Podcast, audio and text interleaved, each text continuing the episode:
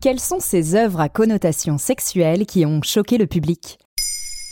Merci d'avoir posé la question. Depuis 1995, la référence du scandale dans l'art est fièrement exposée au musée d'Orsay. L'œuvre de Gustave Courbet, L'origine du monde, représentant le sexe, le ventre et la poitrine d'une femme lassivement allongée nue sur un lit, a été considérée comme pornographique à sa sortie en 1866. Tout comme la fresque de Michel-Ange, Le Jugement dernier, à la chapelle Sixtine au XVIe siècle, où tous les protagonistes étaient nus sur une première version avant qu'on oblige le peintre à en rhabiller quelques-uns pour davantage de décence. Les mœurs évoluent, mais notre société contemporaine connaît elle aussi ses polémiques artistiques dès qu'il s'agit explicitement de sexe aux yeux de tous. Quelle est cette œuvre qui ne se cache pas? Le plasticien américain Paul McCarthy est réputé pour ses œuvres qu'il expose dans l'espace public et qui créent régulièrement la polémique. C'est le cas de sa structure gonflable Tree, installée en octobre 2014 place Vendôme à Paris, à l'occasion de la FIAC, Foire internationale de l'art contemporain.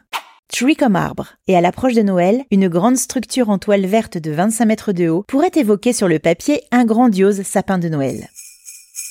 L'artiste le définit comme une œuvre abstraite que chacun peut interpréter comme il le souhaite. Mais difficile pour les passants de voir autre chose qu'un gigantesque plug anal, sextoy utilisé pour se donner du plaisir par l'orifice arrière. En plein cœur de la capitale, dans ce quartier si chic, c'est le choc. Après avoir suscité de nombreux débats dans la rue et dans le monde de l'art, l'œuvre est vandalisée et dégonflée par des inconnus. Paul McCarthy, lui-même agressé physiquement, renonce à la remettre en place. Une autre œuvre a engendré du vandalisme? L'année suivante, en 2015, le plasticien britannique Anish Kapoor présente en France son œuvre Dirty Corner, créée pour la Milan Design Week de 2011 en Italie et installée dans les jardins du château de Versailles lors de l'exposition Kapoor Versailles. Littéralement coin sale, Dirty Corner est un monumental tube en acier rouillé, une trompe sortie du sol, haute de 8 mètres et profonde de 60 mètres. Avec son ouverture béante, la connotation sexuelle est évidente et ne tarde pas à faire parler d'elle.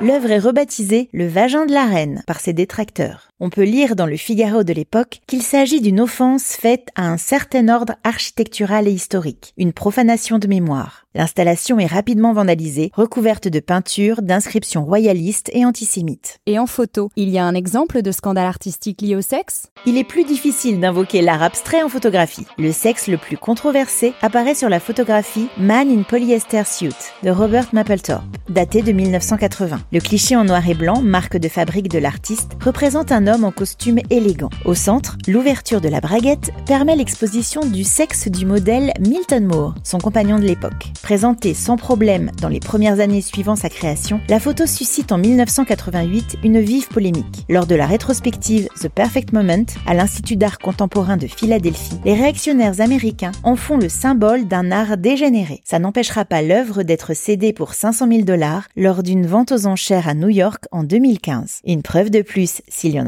que le sexe fait vendre. Maintenant, vous savez. Un épisode écrit et réalisé par Béatrice Jumel.